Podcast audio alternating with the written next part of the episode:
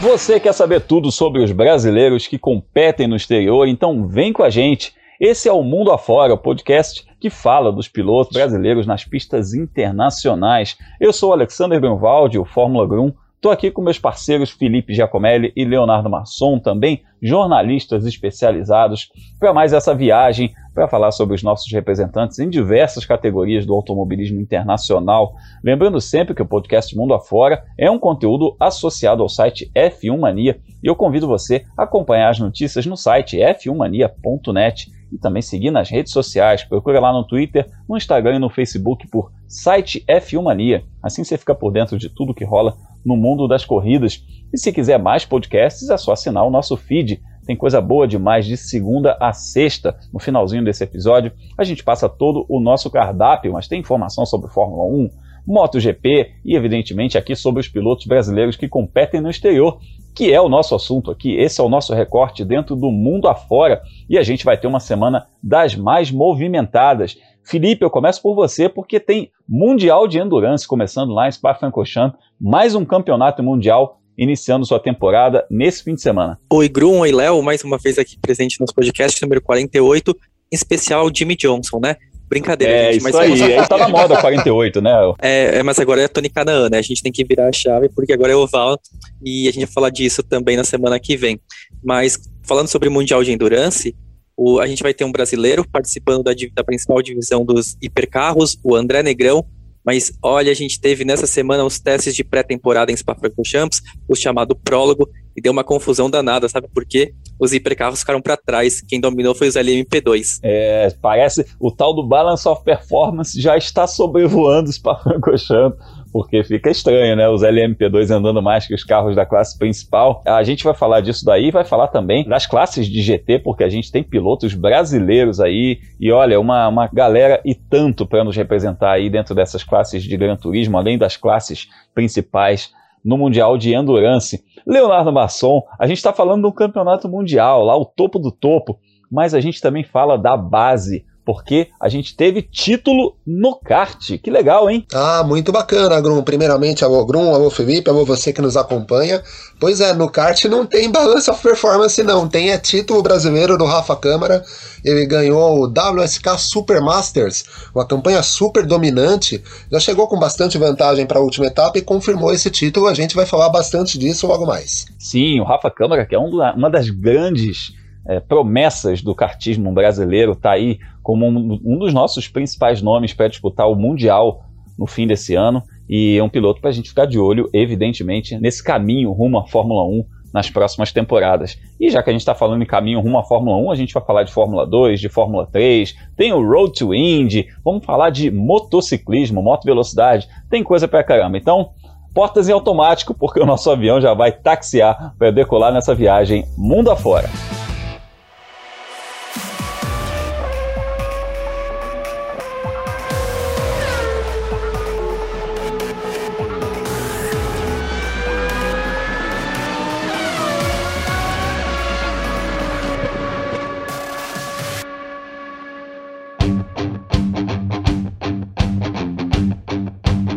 Começamos a nossa viagem pela Bélgica, mais precisamente em Spa-Francorchamps, que lugar, onde o FIA-WEC, né, o Mundial de Endurance, o World Endurance Championship, vai abrir a temporada nesse sábado. Atenção, a corrida não é domingo, a corrida é nesse sábado, com as 6 horas de Spa-Francorchamps. E é uma temporada de transição para o WEC, né? Já que o regulamento está mudando, ainda vai mudar mais até para os próximos anos, a gente vai ver muita novidade.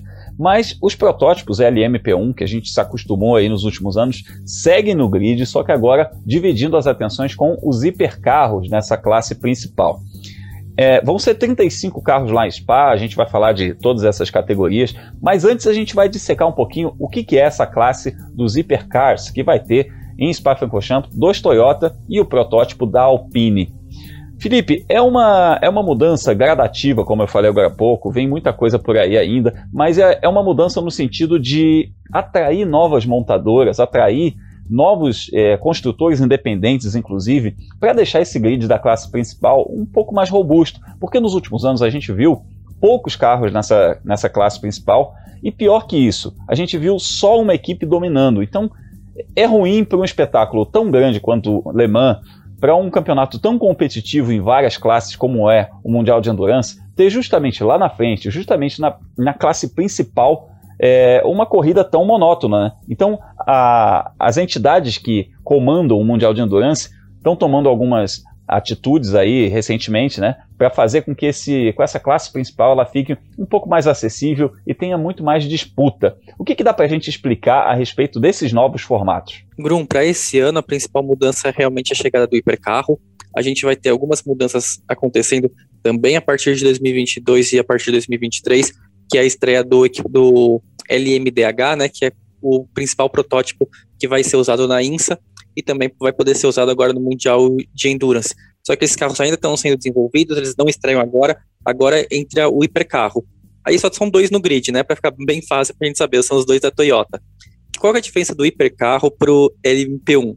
Eles são mais baratos, né, os, os LMP1s, assim, no auge da briga de Audi Porsche, tinham um orçamento de Fórmula 1, é, um pouquinho menor, né, não chegava um orçamento de Mercedes, mas um orçamento ali que você podia falar que era de Haas, de Alfa Romeo, de Alfa Tauri, então era muito caro, e aí você imagina que Audi e Porsche são da mesma empresa, né, do grupo Volkswagen, e gastavam um para brigar contra o outro, então o hipercarro chegou para ser mais barato e ser mais próximo do carro de rua. Eu ainda não entendi muito bem como esse hipercarro da Toyota parece um carro de rua. Talvez quando a gente começar a ver os próximos hipercarros, né, vai ter o da Peugeot e depois o da Ferrari, a gente entenda um pouco mais essa similaridade. Era só uma questão também de marketing, né? De você conseguir divulgar o modelo que você vende na rua dentro das pistas. E a última mudança é a parte do, do sistema híbrido, ele foi bem mais simplificado para esse ano, continua existindo, mas o hipercarro não tem todo, todo aquele aparato antes que tinha no LMP1. O LMP1 que, que compete, o do André Negrão, a gente fala daqui a pouquinho com ele, já dando um spoiler aqui, né, para quem está nos escutando, o LMP1, ele esse da Alpine é aquele que a Rebellion da, do Bruno Senna usava no ano passado. Ele, na verdade, é um LMP2 com esteroides. E, na verdade, para ficar ainda mais confuso a situação toda, tiraram os esteroides dele, porque, como eu falei mais cedo, a gente teve essa semana os testes de pré-temporada e os carros da, da, dos hipercarros e o LMP1 estão apanhando dos LMP2. Mas isso é claro que é uma adaptação de regulamento. A gente espera que os hipercarros continuem na frente a partir desse fim de semana, né? Quando abre a temporada 2021 em Spa-Francorchamps. É, tudo uma questão de ajuste ainda, né? Todo, todo esse regulamento ainda vai ser submetido a muitos equilíbrios aí, a muitos chamados balance of performance, né? Muitas avaliações, muitas restrições daqui, é, compensações dali, para que a coisa fique um pouco mais equilibrada. É, mas só, só explicando de uma maneira assim mais simplória, a sigla LMP1 significa Le Mans Prototype, classe 1 é, como tinha o Le Mans Prototype Classe 2, ou seja, são protótipos criados para competir em Le Mans, corrida, corrida longa e tal. É, enquanto o hipercarro, como o nome já diz, é um carro, mas é um carro um pouco mais robusto. Mas a ideia é que ele seja realmente um carro, que a gente aqui, ganhando muita grana na nossa carreira de jornalista, por exemplo, que é um sonho muito possível, né, para quem faz jornalismo, né, ficar milionário, Opa, por que não, né? Sonhar não custa nada.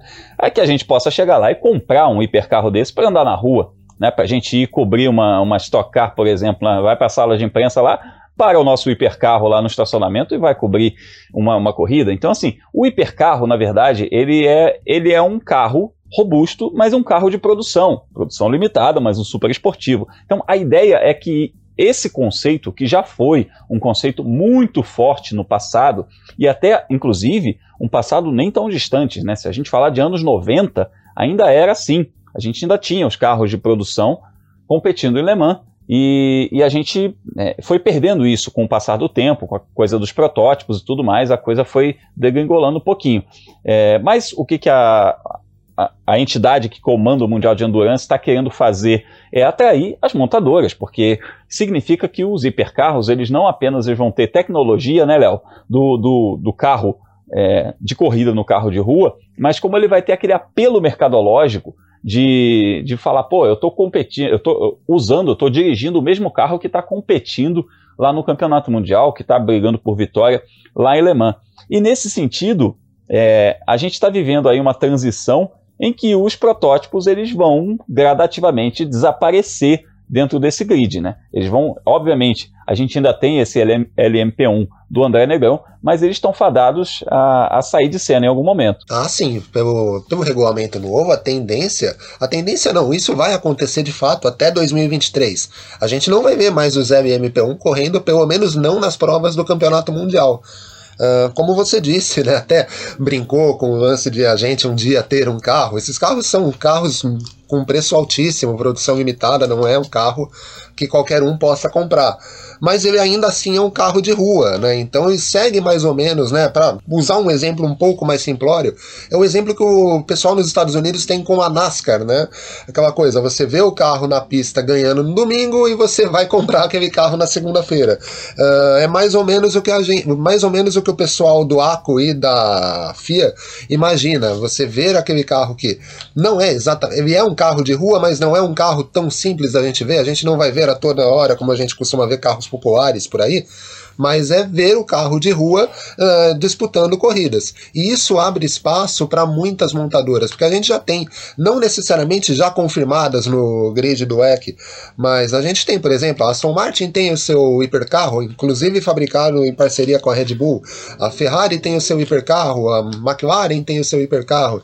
Então, teoricamente, se esses carros respeitarem o regulamento do Mundial de Endurance ou da IMSA, né, o grande barato desse regulamento é que você pode ter um carro para disputar disputar um campeonato e de repente usá-lo em outro, né? Se você tiver um carro que respeite esse regulamento, você pode usá-lo uh, tanto no EC quanto na IMSA, quanto em outros campeonatos que venham a ter uh, esse tipo de regulamento. Então, nesse momento, a gente só tem a Toyota. Em determinado momento nessa temporada, a gente vai ter a Glickenhaus, que é a equipe que terá em um dos carros o Pipo Derani, vai ser uma equipe com dois carros no grid.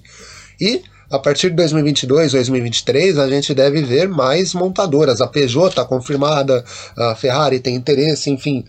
A gente deve ter muitas marcas disputando o campeonato na classe principal, o que é um senhor atrativo. Então, a tendência é que o EC consiga aí nos próximos anos é, voltar a ter aquele nível de competitividade, tal, até falando em importância mesmo, é, que ele teve no começo dos anos de 2010, com a Audi correndo, com o Porsche, com a própria própria Toyota, em determinado momento até a Nissan. Uh, a tendência é que a gente tenha várias marcas disputando na classe principal. É, tendo esse nível de investimento e envolvimento das montadoras que você mencionou dessa época, do começo dessa década, mas ter inclusive aquele glamour de volta né, que a gente teve nos anos 60, 70, principalmente, em que Le Mans foi uma corrida muito emblemática, que tinha muito, muito dessa atmosfera do automobilismo é, do Endurance, que se perdeu um pouquinho, né? Que a coisa foi canalizando muito atenção para a Fórmula 1, e isso tem a ver também com a presença das montadoras, das equipes profissionais e tudo mais. Porque outro, outro aspecto que pode contribuir e muito para o sucesso desse regulamento, além dessa unificação que você mencionou da, da, dos regulamentos da IMSA com os regulamentos do Mundial de Endurance, então o cara pode fazer, por exemplo, é, 24 horas de Daytona e o campeonato do WEC, incluindo Le Mans, ou ele pode fazer o campeonato da IMSA, incluindo Daytona, e fazer Le Mans, pode fazer só Daytona ou só Le Mans, pode fazer os dois campeonatos, vai ser possível fazer isso, isso vai diminuir custos para os envolvidos, mas além disso tem outro fator aí que a gente tem que levar em conta, que é o teto orçamentário da Fórmula 1. Então as empresas, essa, essas equipes, elas têm é, engenheiros, tem pessoas muito capazes em muitas áreas. E essas pessoas, se ficarem no mercado, elas são isca fácil para outras equipes, para concorrentes. Então, o que, que acontece? Você, hoje, uma equipe de ponta como a Mercedes, ou como a Ferrari, ou como a Red Bull, tem lá um, um staff de profissionais totalmente voltado para a Fórmula 1. E se esses profissionais perdem função lá dentro, é, evidentemente, né, a equipe pode se desfazer deles. Mas se colocar esses profissionais no mercado, o que, que você vai estar tá fazendo? Você está deixando o seu concorrente é, completamente é, próximo de um profissional que ajudou a construir aquele seu sucesso. Então essas equipes também elas vão se movimentar para realocar essas pessoas e esse, isso já está acontecendo, inclusive em alguns aspectos dentro da Fórmula 1. Você vê que a Ferrari colocou engenheiros na Haas, já fez um movimento ali junto com a Alfa Romeo. Está é, tá acontecendo isso, mas isso vai acontecer mais ainda dentro do Mundial de Endurance com essas montadoras chegando. Então, a Ferrari vai ter, a Peugeot vai ter. Então, algumas empresas que estão envolvidas em outros campeonatos, elas vão ter profissionais desse nível de Fórmula 1 e isso vai ser muito enriquecedor também para o campeonato.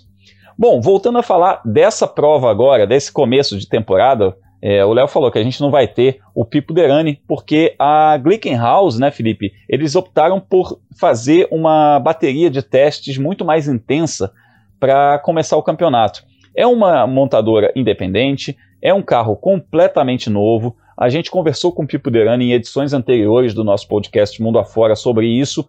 E é aquela história: uma vez que você homologou e lacrou, você não pode mais mexer como você gostaria. E a Glickenhaus quer fazer um teste final, um teste definitivo para a alemã, para de fato começar a competir no Mundial, né, Felipe? Brum, que é assim, eles querem completar um teste de 30 horas de duração, né, maior do que as 24 horas de Le Mans, para homologar o carro e para garantir que está tudo certo com o equipamento. É, mas apesar disso, essa é uma equipe que acho que a gente tem que ficar um pouco de olho nela, porque o chefão, o o Jim Glickenhaus, ele é uma pessoa que ela é conhecida por falar muito e por entregar não tanto às vezes o que ele fala. E a gente já viu que isso é comum no, no esporte a motor. E, por exemplo, a Glickenhaus estava confirmada para todas as etapas desse ano. Aí eles decidiram que eles não vão correr na abertura agora em Spa. Mas também eles não vão correr depois de Le Mans. Agora, será que eles vão correr assim antes de Le Mans? São algumas dúvidas que são colocadas, porque Parece que um, um equipamento estava sendo desenvolvido de uma maneira é, comum, normal, né? De, de você desenvolve o carro, homologa e tá tudo certo depois, mas agora está tendo uma série de cancelamentos, eles mesmos. Lembrando que essa corrida, né, a abertura do WEC, era para ter acontecido em Sebring, eles cancelaram, eles, o Glickenhaus decidiu que não ia para Sebring, muito antes do WEC decidir cancelar a corrida por lá.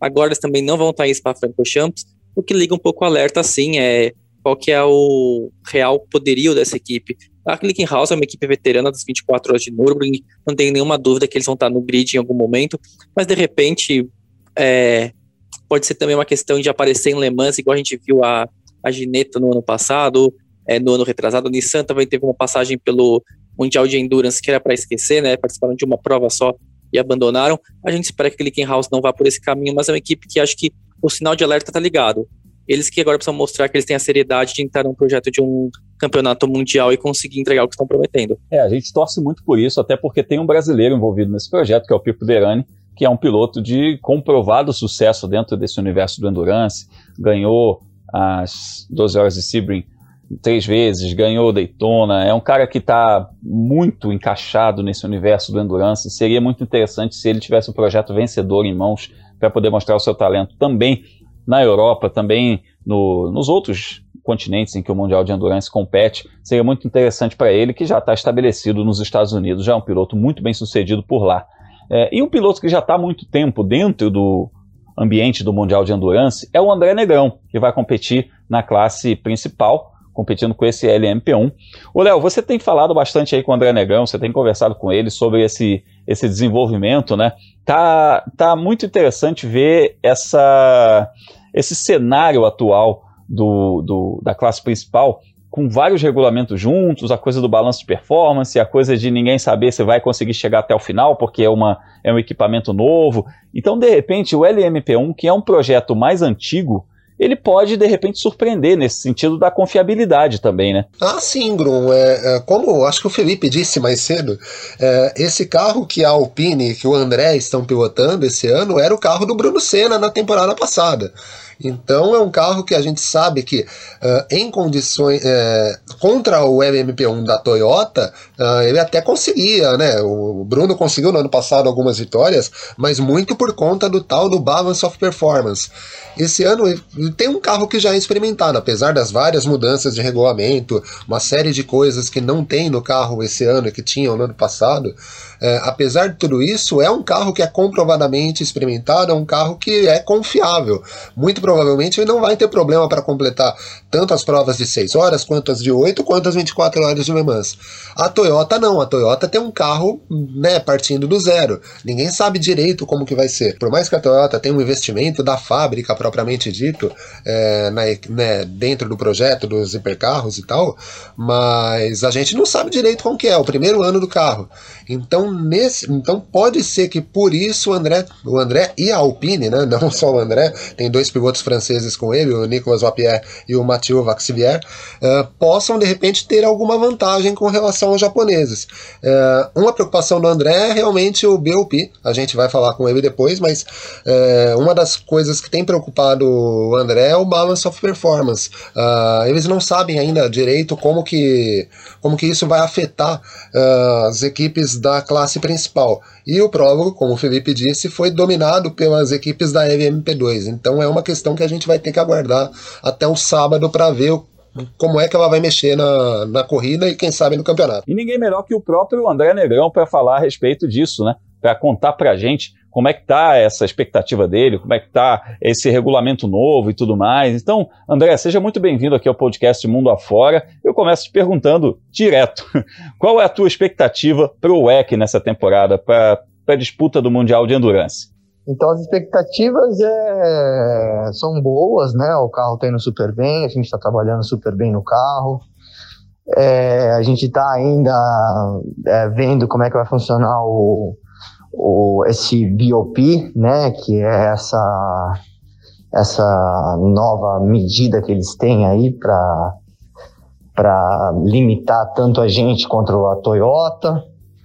Então isso já foi visto agora um pouquinho no prologue e também vai ser decidido agora conforme a corrida for, for, for chegando mais perto, mas ainda a gente não tem noção de como vai ser isso. Mas a expectativa para 2021 é sempre boa, né? A gente vai tentar fazer tudo de melhor até chegar a Le Mans e depois continuar para levar o, o, o título. Enfim, não tem, não tem muito o que fazer. Né? Temos que esperar aí um pouquinho. Boa, vou passar a palavra aqui para os meus companheiros Leonardo Masson e Felipe Giacomelli também Léo, começa por você. Vamos lá, André, prazer estar te recebendo aqui no Mundo Afora. Seguinte, André, uh, você e a equipe, né, a Alpine, subiram de divisão esse ano. Vocês estão na, M, na MMP1 ou na Hypercars, como é o nome né, da divisão nesse ano. Como que foi para vocês essa mudança? Essa mudança de mudar para a LMP1 foi discutida já desde o ano passado comigo, com, com o time. Né, já tinha já essa essa vontade de trocar de categoria para a categoria principal, onde a Alpine não ganha desde 1976. Então eles já estavam com essa vontade de passar por uma coisa diferente. Eles já ganharam várias vezes na LP2, tanto campeonato como Le Mans. Então eles já estavam com essa vontade de, de experimentar algo novo. André, seja muito bem-vindo ao nosso podcast. A minha pergunta para você é como que tem sido trabalhar né, com esse novo carro?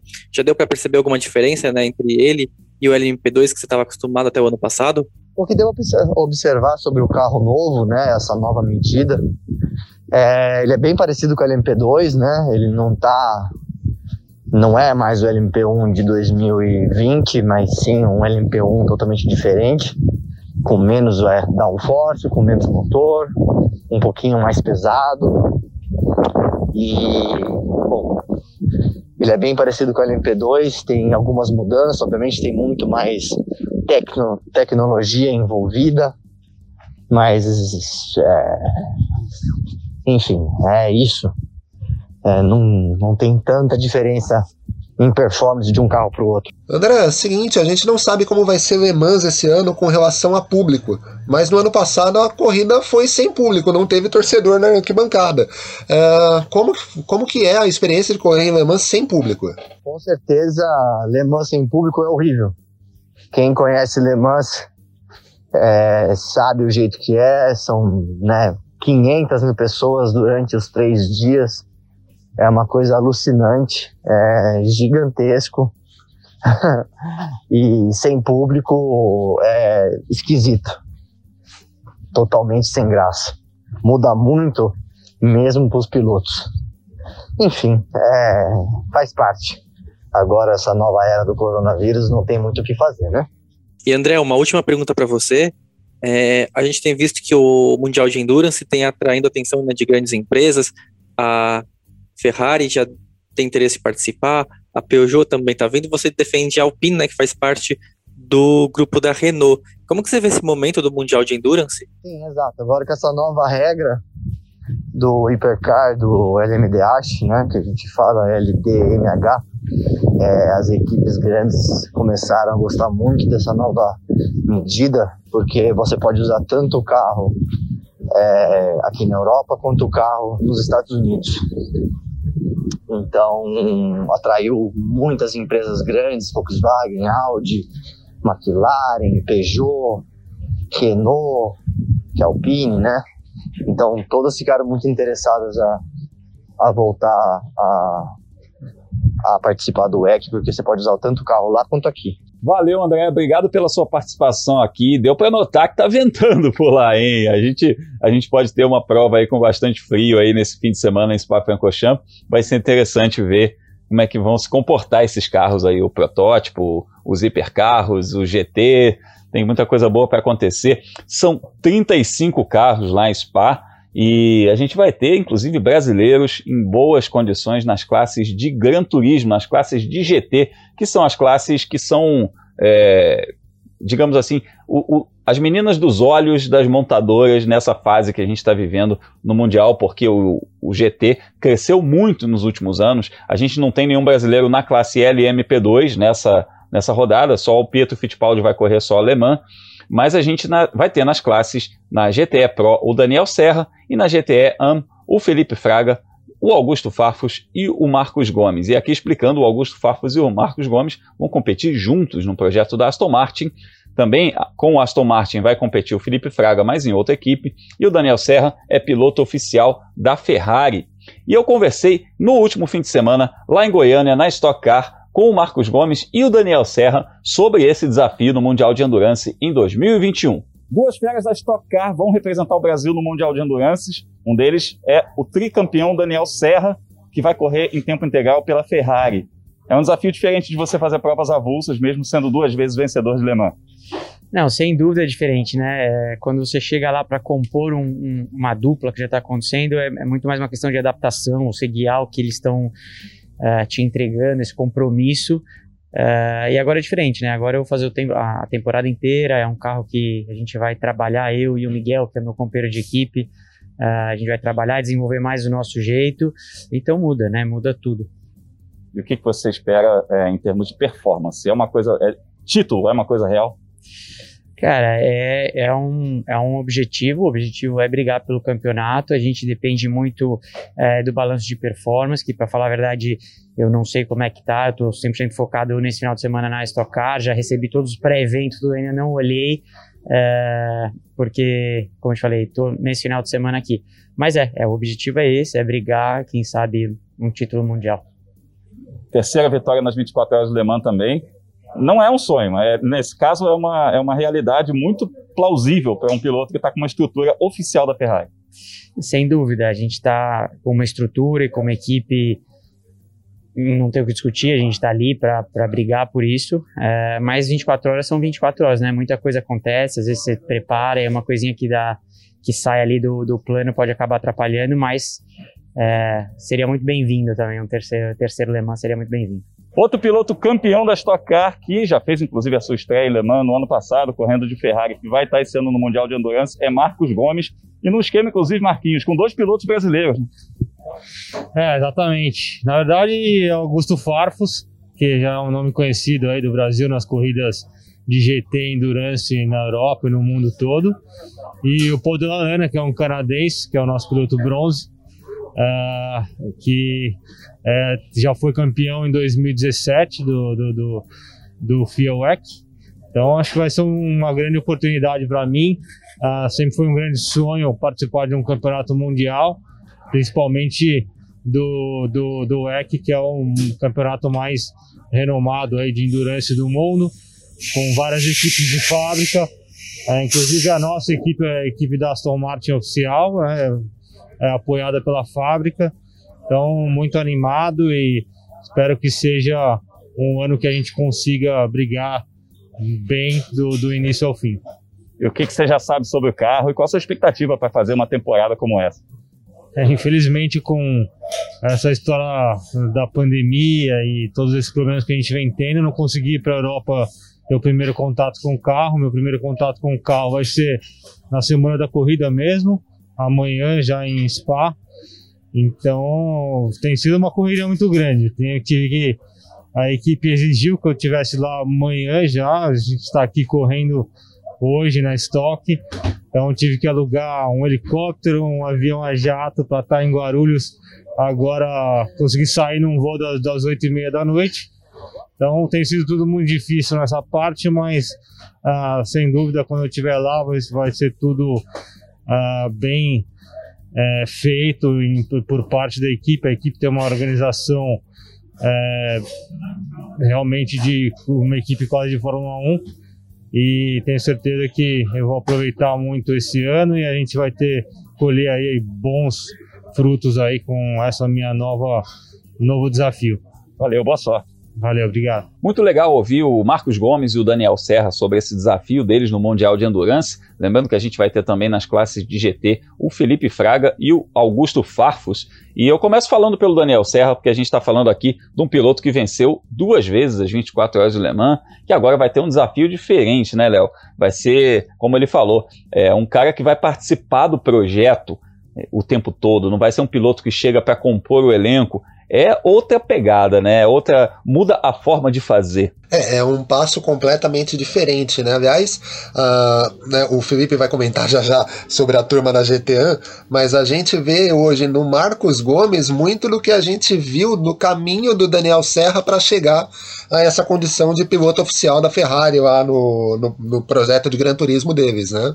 É, num primeiro momento, o Daniel corria por equipes privadas, de repente ele passou a integrar a equipe de fábrica, né, a equipe principal, a equipe oficial, uh, em algumas poucas provas, e agora não. Agora ele é piloto titular, vai fazer o campeonato inteiro, vai conhecer o projeto. Eu imagino que ele, que ele deva passar tempo na Itália, lá em Maranello, uh, conhecendo o projeto, treinando com o carro, enfim, uh, fazendo todas as atividades normais que um piloto titular de campeonato mundial faz. e, é, e é interessante porque o Daniel, a gente já vem falando aqui no mundo afora há algum tempo, e é, cada um de nós na, nas suas tribunas, né? É, é, o principal piloto de Gran Turismo do Brasil hoje, um dos melhores do mundo. É, o Daniel foi se preparando para isso. Se a gente puxar mais para trás, ele corria de Gran Turismo aqui no, na antiga GT Brasil, né? Uh, e foi evoluindo. E é um piloto que consegue ser competitivo em qualquer tipo de pista, em qualquer condição. Uh, prova disso são as vitórias que ele tem em Le Mans. Sempre que ele participa, uh, ele não raro é o piloto mais rápido da, tribu, da, das tripulações que ele integra, seja no Mundial de Endurance, seja na IMSA. Né? O Daniel também fez provas na IMSA, sempre conseguindo resultados muito bons, sendo se, sempre o piloto mais rápido da tripulação. Então é um cara que se preparou para chegar chegar nesse momento. Uh, vai lembrar o grid da MM GTE Pro, esse nome gigante né, da GT Pro, uh, não é tão numeroso assim. Uh, e sendo um piloto titular, pela primeira vez ele vai ter a chance de ser campeão mundial, que é algo que o Brasil não tem em categorias de Gran Turismo já há algum tempo.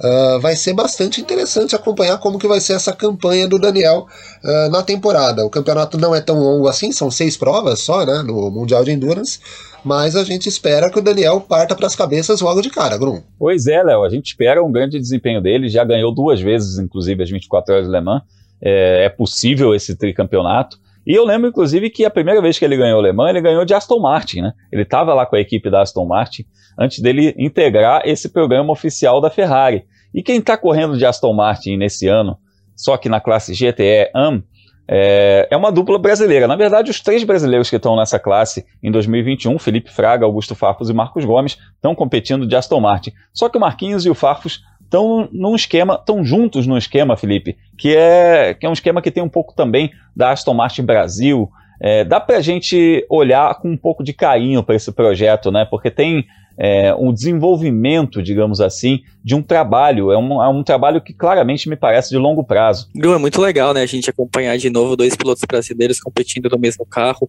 A gente tem isso na INSA, né, com o Felipe Nasser e o Pipo Derani, e agora a gente vai ter no UEC também. A gente teria mais uma categoria né, na, na European Le Mans Series, mas o projeto acabou não dando certo esse ano. Tomara que aconteça no ano que vem. É, esse é um carro bastante forte, para falar a verdade. O Augusto Farfus é um piloto muito experiente em corridas de longa duração. É claro que a gente fala Augusto Farfus, a gente se lembra BMW, né? É até estranho a gente olhar assim, peraí, Aston Martin mesmo, Augusto Farfus, será que tá certo isso? Tá, ele, desde o ano passado ele tá correndo de Aston Martin, ele defende três montadoras ao longo do ano, ele é um piloto da BMW nos carros GT, ele está defendendo também a Aston Martin nas provas de longa duração, ele vai correr de Hyundai no TCR elétrico. E no meio dessa bagunça toda que é a vida dele, ele é favorito sim ao título do WEC, porque nessa divisão GT1 é muito os carros que não tem um piloto amador, né? O piloto que é considerado bronze na categorização da FIA. Eles são amadores de verdade, eles têm limite de idade, né? Eles não podem ter menos de 40 anos, eles não podem viver do automobilismo. Aí cada trio precisa ter um piloto silver, que aí entra o Marquinhos nesse caso, e um piloto profissional, que é o Augusto Farfus. Aí fala, mas o Marquinhos não é um piloto profissional, como que ele pode ser silver? É uma das, é uma das particularidades da classificação da, da FIA, se a gente for falar disso, a gente consegue falar um episódio inteiro do podcast só para explicar sobre essa categorização e não chegar a nenhuma conclusão, mas basicamente é assim, se um piloto amador foi muito rápido, o, o carro é favorito, porque os outros profissionais normalmente eles se equivalem.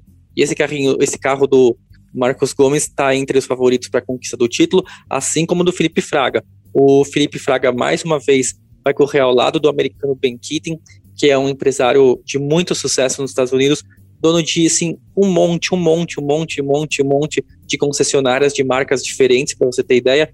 E eles estão junto com um piloto de Luxemburgo, é, chamado Dylan Pereira, é, piloto de Luxemburgo, né, que estão fazendo parte desse projeto. E um outro piloto que a gente deveria ficar de olho, que não é brasileiro para correr nesse ano, é o dinamarquês Nikla Nielsen. Ele corre ao lado do francês François Perrodot. François Perrodot foi vice-campeão. Desculpa, o François Perrodot foi o campeão do ano passado, junto com o Nikla Nielsen, e além deles, o italiano Alessio Rovera, que corria na Itália e agora está fazendo parte desse time da Ferrari. O vice-campeão, por isso que eu errei ali agora há pouquinho, tinha sido justamente o carro da TF Sport, que é um Aston Martin, que vai ter ano o Felipe Fraga, né? Felipe Fraga corria de Porsche no passado, agora de Aston Martin. Então esses três, essas três tripulações saem um pouquinho na frente, estão entre as favoritas, mas sempre a gente bom abrir o olho para a Porsche, que a Porsche pode surpreender. Ah, a Porsche está sempre surpreendendo nas corridas de longa duração, a Porsche sempre é muito forte. Mas é legal esse negócio que você falou da, a respeito do piloto bronze, né? Que a gente chama de amador, porque é o nome da categoria, né? GT Pro, GT Am, é uma, uma classificação internacional, mas não significa que seja um piloto amador, né, gente? Óbvio, a gente não vai botar lá um cara que não sabe o que está fazendo. Não é isso. É, essa classificação, ela vem é, para que os gentleman drivers, que são parte fundamental desse negócio, possam participar dessas classes. Então, é, que eles possam competir, mas que possam competir em situação é, de igualdade dentro da sua categoria com outras equipes que não tenham apenas pilotos profissionais. Só que aí entra outra coisa. O que, que é um piloto profissional, né? O que, que é um piloto graduado? Eu, eu vou colocar graduado em vez de profissional, que eu acho que a palavra é mais adequada. É, é óbvio que um piloto campeão da Stock Car, como é o caso do Marcos Gomes, é um piloto profissional e graduado. E é óbvio como um, o Felipe Fraga, que foi campeão no ano seguinte, inclusive, o Marquinhos ganhou a Stock Car em 2015, o Fraga ganhou em 2016, é, também é. Só que o Fraga viveu essa situação que o Marquinhos está vivendo agora dentro da Aston Martin, ele viveu até o ano passado. Ele era um piloto de graduação menor dentro da equipe dele, que era uma equipe, inclusive, fortíssima, né? E, e aí ele teve que mudar de categoria a partir do momento em que ele começou a ganhar muita coisa. Porque essas, é, esses campeonatos e essas entidades, elas pegam um retrospecto nas corridas internacionais. Então, o currículo do cara que é levado em conta é justamente nesses campeonatos que compõem tudo isso, né, que compõe esse é, universo do endurance, o universo das corridas de Gran Turismo. Então, evidentemente que o Marquinhos, dentro desse cenário, ele tem muito menos experiência e muito menos graduação que o Augusto Farfus, que é um piloto que já ganhou aí as 24 horas de Dubai, ganhou as 24 horas de Nürburgring, ganhou duas vezes as 24 horas de Daytona, é campeão mundial de, de GT.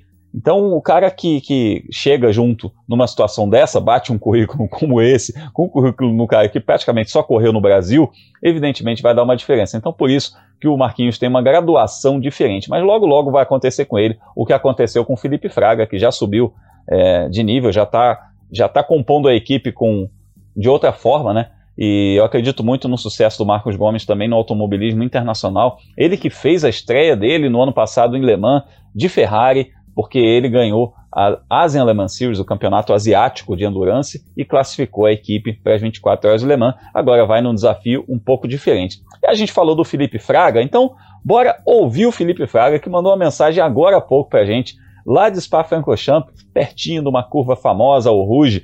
Ele mandou essa mensagem para a gente para falar como é que foi esse prólogo, essa preparação para o Mundial de Endurance e o que, que ele espera dessa temporada. Fala, Felipe. Fala, galera. Felipe Fraga aqui. Estamos é, aqui no, no EC, em Spa-Francorchamps. É, ontem e hoje rolaram os treinos oficiais aí, o prólogo, né? Que são os treinos que antecedem a primeira etapa. É, a gente teve um dia muito difícil ontem, é, nosso carro, meu companheiro de equipe teve um, um, acidente muito forte, acabou batendo na Rouge e, meu, deu PT no carro, a gente teve que pegar um carro novo. É, mas hoje foi um dia muito bom, é, a gente terminou o dia em primeiro. É, o carro está muito bom, parece que a gente está numa equipe muito boa esse ano. Um abraço para todo mundo no Brasil que está acompanhando. E é isso aí. Valeu, obrigado a todo mundo pela torcida. Valeu, Felipe. Evidentemente, sempre na torcida. Óbvio que a gente está aqui na torcida por você. Muito obrigado pela sua mensagem aí. Vamos ver, né? Vamos esperar é, bom resultado aí dessa, dessa esquadra brasileira no Mundial de Endurance em 2021. Lembrando aqui, ó, a gente tem 24 horas de Le Mans para os dias 21 e 22 de agosto. São seis etapas nessa temporada, começando nesse sábado em Spa-Francorchamps. A gente deixa a Bélgica e vai viajando aí para a Itália. Desembarcamos no cartódromo de Lonato, na Itália, onde teve título brasileiro nesse fim de semana. Ô, Léo, a gente fala aí dos brasileiros campeões. No ano passado a gente fez um, um especial aí do, dos brasileiros campeões de 2020. Já dá para a gente começar a nossa listinha para 2021, porque o Rafa Câmara faturou a última etapa aí do WSK Supermasters. Ele ficou na segunda posição, mas ele ganhou esse campeonato, o WSK Supermasters, na corrida vencida pelo Arvid Lindlab, e isso significa que ele está invicto nessa temporada, porque ele conquistou também o WSK Champions Cup, e então significa que ele é um piloto que está aí franco favorito para a gente torcer por ele no Mundial de Kart no fim do ano. Obviamente, a gente tem como termômetro esses campeonatos europeus, não dá pra gente desconsiderar isso. O Rafa vem numa fase muito boa. Não, o Rafa vem numa fase espetacular, né? Como você disse, invicto na temporada. Se a gente pegar o retrospecto dele só nesse campeonato do Supermasters, uh, ele, ele, teve uma vitória, dois segundos lugares e um quarto lugar, mas esse quarto lugar com um detalhe: uh, ele tomou uma punição, né? Na pista ele foi segundo colocado. Então é uma temporada para ele até agora espetacular, quase perfeita, né? Em questão de títulos perfeita, mas em corridas quase perfeitas. E isso faz com que a gente, pelo menos na minha opinião, não sei dos colegas, é, dá pra gente cravar que é o nosso principal cartista hoje no exterior. O, o Rafa ele tem título brasileiro, né? Inclusive é o atual campeão brasileiro é, na divisão dele, mas na OK, no, correndo no exterior na OK, uh, até agora ele dominou esse, os campeonatos dessa, na, da WSK que é uma empresa que organiza diversos campeonatos, não só no kartismo, mas se eu não me engano, o Grum pode me corrigir, uh, são os organizadores da Fórmula 4 e também da Fórmula Regional Europeia, é isso, Grum? Isso, exatamente, a Fórmula 4 italiana, né? Todo, basicamente os campeonatos baseados na Itália, eles são os principais promotores, então eles têm aí um, um braço, digamos, muito forte no kart, porque é o principal business deles, mas eles também têm bastante influência sobre alguns campeonatos, como a Fórmula Regional by Alpine, por exemplo. Então são, são promotores é, de grande de grande capacidade, e eu estou pensando nisso também, falando nesse assunto, a respeito do, do campeonato mundial, né? Porque a gente tem a previsão de que ele seja disputado no Brasil. E se não for no Brasil, por conta de pandemia, restrições, etc., certamente eles vão fazer alguma coisa dentro desse universo que eles estão atuando lá na Itália ou em alguma, alguma praça dessas em que o Rafa está indo muito bem. Está competindo muito bem nessas praças italianas. O mais interessante disso é o seguinte: o Rafa tem experiência é, nas, nos dois casos, né?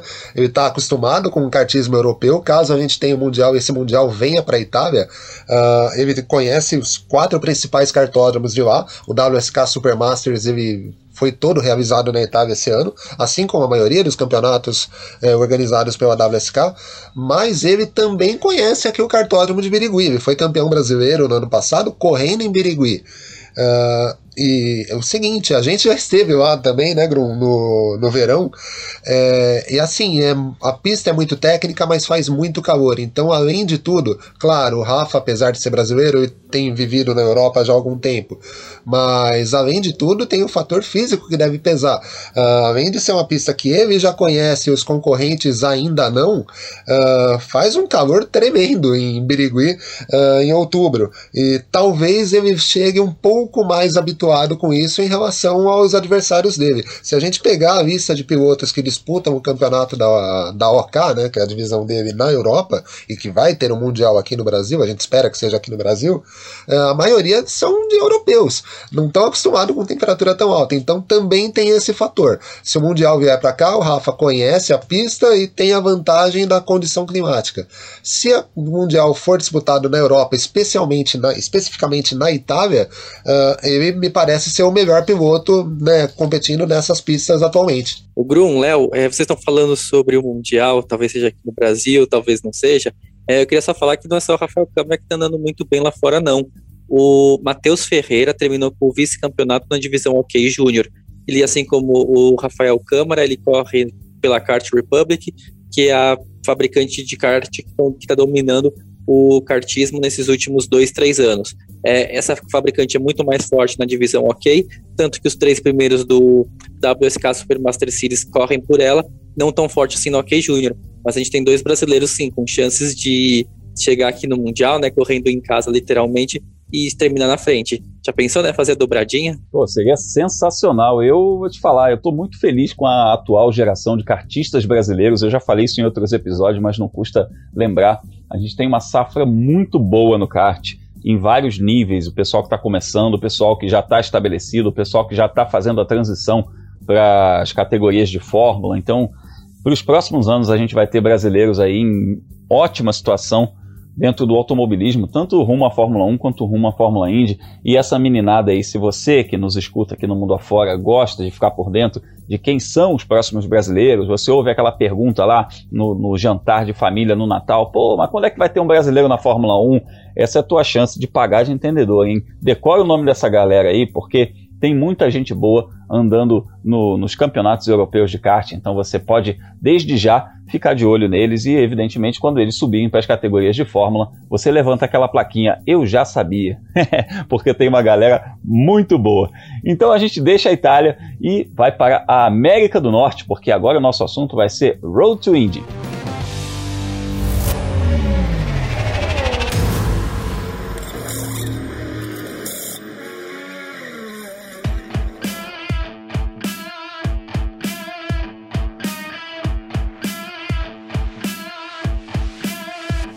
Chegamos à terra do tio Sam, São Petersburgo, segunda etapa da Fórmula Indy 2021, com as categorias do Road to Indy competindo junto da categoria principal. Nesse fim de semana a gente teve pole position de um piloto brasileiro numa das classes aí do Road to Indy, Kiko Porto, foi o segundo colocado na corrida 2 do final de semana da USF 2000, ambas vencidas pelo Christian Brooks, as duas provas foram vencidas pelo Christian Brooks, mas o Kiko ele, inclusive, largou na pole position, então foi um desempenho bacana que a gente, há muito tempo a gente fala né, do Road to Indy como um caminho viável, um caminho alternativo para os brasileiros é, que, que não conseguem competir na Europa por fator financeiro e tudo mais.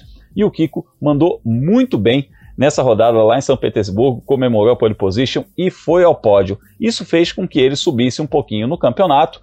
A gente falou na semana passada que a diferença não era tão grande assim, embora ele tivesse em sétimo lugar a diferença não era tão grande assim e olha o salto que ele deu. Agora ele está em segundo lugar com 74 pontos. O líder é o Christian Brooks com 97, que venceu as duas corridas desse fim de semana. E o Prescott Campbell, que liderava o campeonato depois da primeira rodada, está logo atrás do Kiko com 73 pontos. Então o Brooks com 97, o Kiko com 74 e o Campbell com 73. Leonardo Marçom, direto e reto. Kiko Porto briga pelo título? Seco, Grum, briga. Boa. E para você, Felipe? Grum precisa só recuperar o tempo perdido na primeira etapa, mas ele deu sorte que esse ano a USF 2000 está sendo muito disputada. Então vou fechar com o Léo briga sim, mas agora ele precisa acumular uma sequência assim, de pódios e vitórias para entrar de vez na briga pelo título. Com toda certeza. Essa, isso faz diferença também. A gente viu inclusive o Christian Brooks, né, que ganhou as duas corridas, o que, que a diferença que fez, ele está liderando o campeonato, mas eu considero que o Kiko é um cara aí realmente para mandar bem nas próximas etapas. A gente tem provas, inclusive, em que ele foi bem na temporada passada. Essa, essa pista de São Petersburgo ele tinha é, ido bem na temporada passada e voltou a andar forte esse ano. Então acredito que ele ainda vai crescer muito nesse campeonato, piloto pernambucano.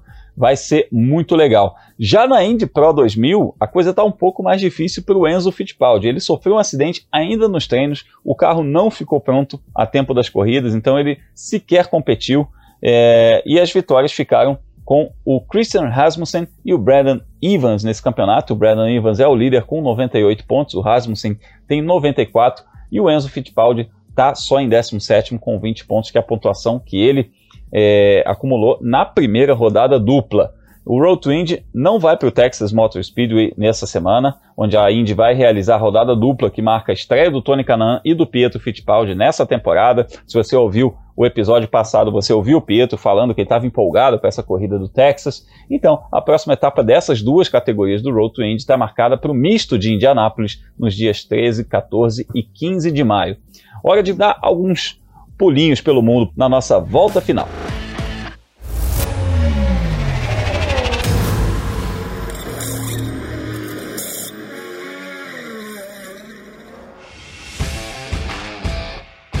A nossa volta final começa pelo automobilismo elétrico, lá em Valência.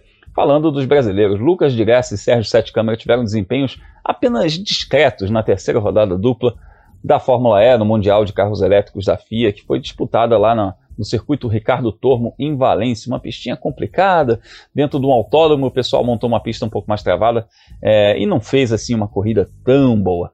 É, o brasileiro da Audi, o Lucas de Graça, fez até dois top 10, com o sétimo lugar na primeira corrida e um décimo na segunda. É, depois de ficar no fim do grid nas duas corridas, já o Serginho abandonou quando batalhava pelos pontos na primeira corrida.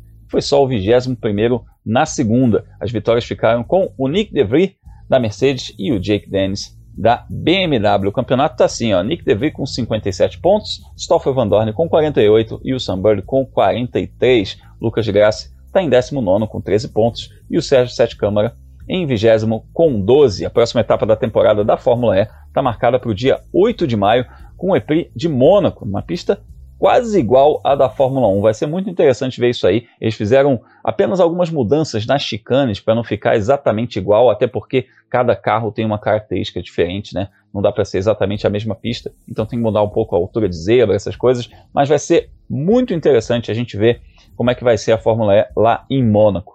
E a gente sai de Valência, continua na Espanha para falar de Fórmula 3, porque a Fórmula 3 realizou seus testes em Barcelona nessa última semana e o Caio Collet, único brasileiro no grid, teve como melhor desempenho um oitavo lugar no primeiro dia de atividades, mas o que menos importa aí é tempo, na verdade, porque ele precisou pegar quilometragem com o carro. A liderança dos testes ficou com o companheiro do Caio na MP Motorsport, o Vitor Martin, que liderou os dois dias lá em Montmeló. Então isso também dá um indício de que a equipe pode ter testado uma coisa com cada piloto, testado durabilidade, testado long runs com o Caio e testado outra coisa com o Vitor Martin. Então o Caio deu mais de 100 voltas, ficou muito feliz com o desempenho e a temporada começa daqui a dois finais de semana também em Barcelona.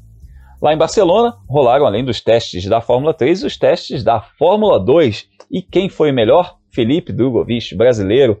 Ele foi o mais rápido nesses testes na pista de Montmeló e nos três dias de atividade ele marcou 1:27.945 como o melhor tempo desses três dias. O Oscar Piastri da Prema e o Christian Lungar da Arte Grand Prix fecharam top 3 nessas atividades que contaram ainda com Gianluca Petekoff e o Guilherme Samaia. Felipe, é, todos esses resultados eu sei que estão lá na agenda da velocidade, mas o que, que dá para a gente tirar dessa bateria de testes aí? Será que muda alguma coisa na próxima vez que a Fórmula 2 voltar para a pista? Grum, é um pouco difícil a gente falar se muda alguma coisa, porque a Fórmula 2 esse ano não corre em Barcelona, né?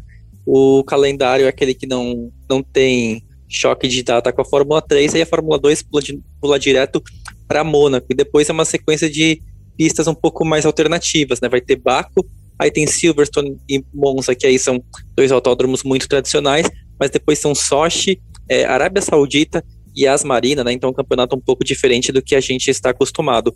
Do Felipe Drogovic foi um desempenho muito positivo, porque no Bahrein era uma, uma etapa em que a gente esperava que ele fosse andar bem, e ele ficou lá atrás, né? Ele teve problemas com acidentes e punições nas, em duas das três baterias. Ele também não conseguiu ir bem na primeira prova, que, estou, que agora é fundamental por causa das regras de grids invertidos. Então foi ótimo que ele andou na primeira colocação em Barcelona e mostrou que ele continua assim competitivo e tem todas as condições de deixar o resultado ruim do Bahrein para trás e se recuperar no campeonato, lutar hum, por pódio, lutar por vitória, que é o que a gente espera que ele consiga fazer. Os outros dois brasileiros andaram relativamente bem, né? O Petekoff foi muito mais próximo do companheiro de equipe dele, o Ralf Kochung, do que tinha sido no Bahrein, apesar do, do Petekoff estar na frente no campeonato, e o Guilherme Samaia, que, nossa, foi uma pena, assim, no Bahrein ele não ter conseguido pontuar, ele foi punido em uma das corridas, quando tinha terminado na zona do ponto, de pontos, e dois décimos primeiros lugares, assim, é maior dó, do, mas também tá, ele foi um pouco mais competitivo, embora ainda seja um piloto em que o ritmo de corrida dele é melhor do que o ritmo de classificação. Por incrível que pareça, é um piloto que a gente critica bastante pela falta de quilometragem que ele teve nas categorias de base, mas ele comete poucos erros. E isso tem ajudado muito ele, que consegue subir durante as, as corridas e brigar mais na frente, né? O que alguns outros pilotos, às vezes, mais arrojados, mas que ficam pelo caminho, não conseguem fazer.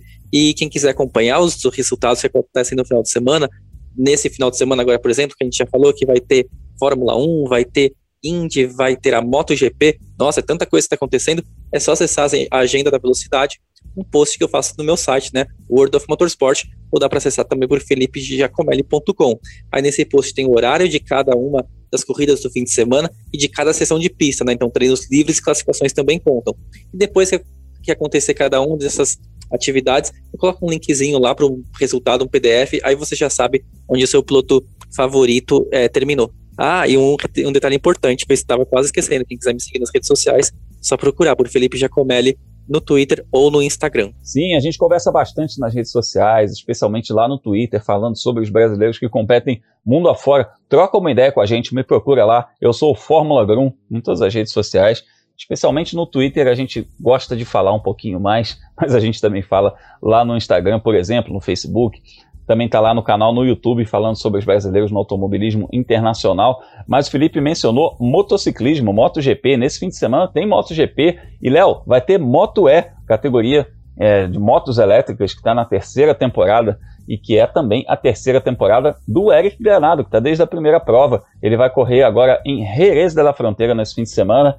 E a gente lembra que o brasileiro foi o melhor nos testes realizados lá nessa mesma pista há algumas semanas. Então, dá para esperar um resultado bacana do Eric nessa pista. Ah, dá sim, viu, Grum? Dá sim, como você acabou de mencionar, ele foi o mais rápido lá em Jerez nos testes coletivos do campeonato das motos elétricas. No ano passado ele ganhou corrida nessa pista. Aliás, ele venceu uma corrida e vinha muito bem na segunda quando acabou sendo retirado da prova, digamos assim, por um companheiro, por um com, com outro competidor, né? Mas o Eric é um dos principais pilotos do mundial da Moto E. Uh, como você disse, ele está no campeonato desde a criação do, de, do campeonato, né? Da Copa do Mundo, né? Como o termo que o pessoal da Dorna usa.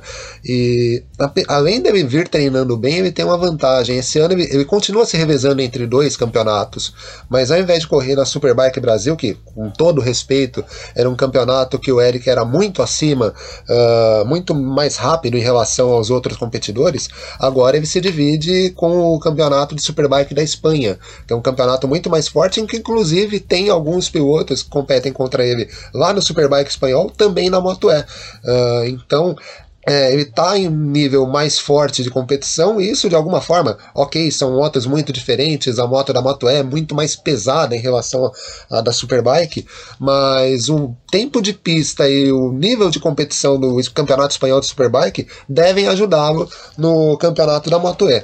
A gente espera que ele consiga uma boa corrida, depois eu vou dar uma olhada na agenda de velocidade do Felipe, mas eu desconfio que para acompanhar essa corrida eu vou ter que acordar muito cedo no domingo, mas vamos acompanhar acompanhar e torcer para que seja uma boa temporada para o Eric. Quem quiser me acompanhar nas redes sociais, procura por Leonardo Marçom no Twitter, no Facebook, no Instagram.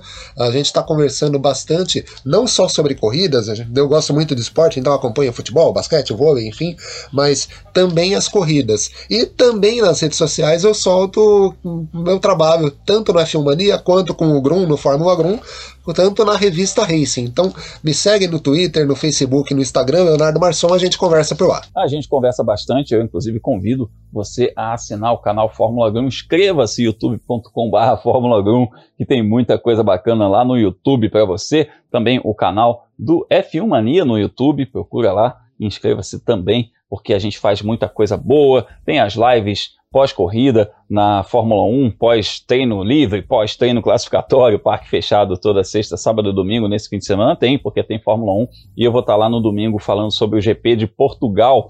Aproveito pedir aqui você que assine o nosso feed de podcast, porque tem muita coisa bacana de segunda a sexta. O F1 Mania em ponto com o Carlos Garcia e o Gabriel Gavinelli todos os dias de segunda a sexta falando sobre o mundo do automobilismo, as notícias da Fórmula 1, e de outras categorias. E semanalmente tem o Full Gas Podcast com o Gabo Carvalho e o Gabriel Lima falando sobre MotoGP semanal, assim como o nosso Mundo Afora. Então a gente se fala na próxima semana comentando aí a abertura do Mundial de Endurance, comentando a Moto E do Eric Granado e também o que esperar dos brasileiros nas outras categorias do automobilismo internacional. Forte abraço e até a próxima semana.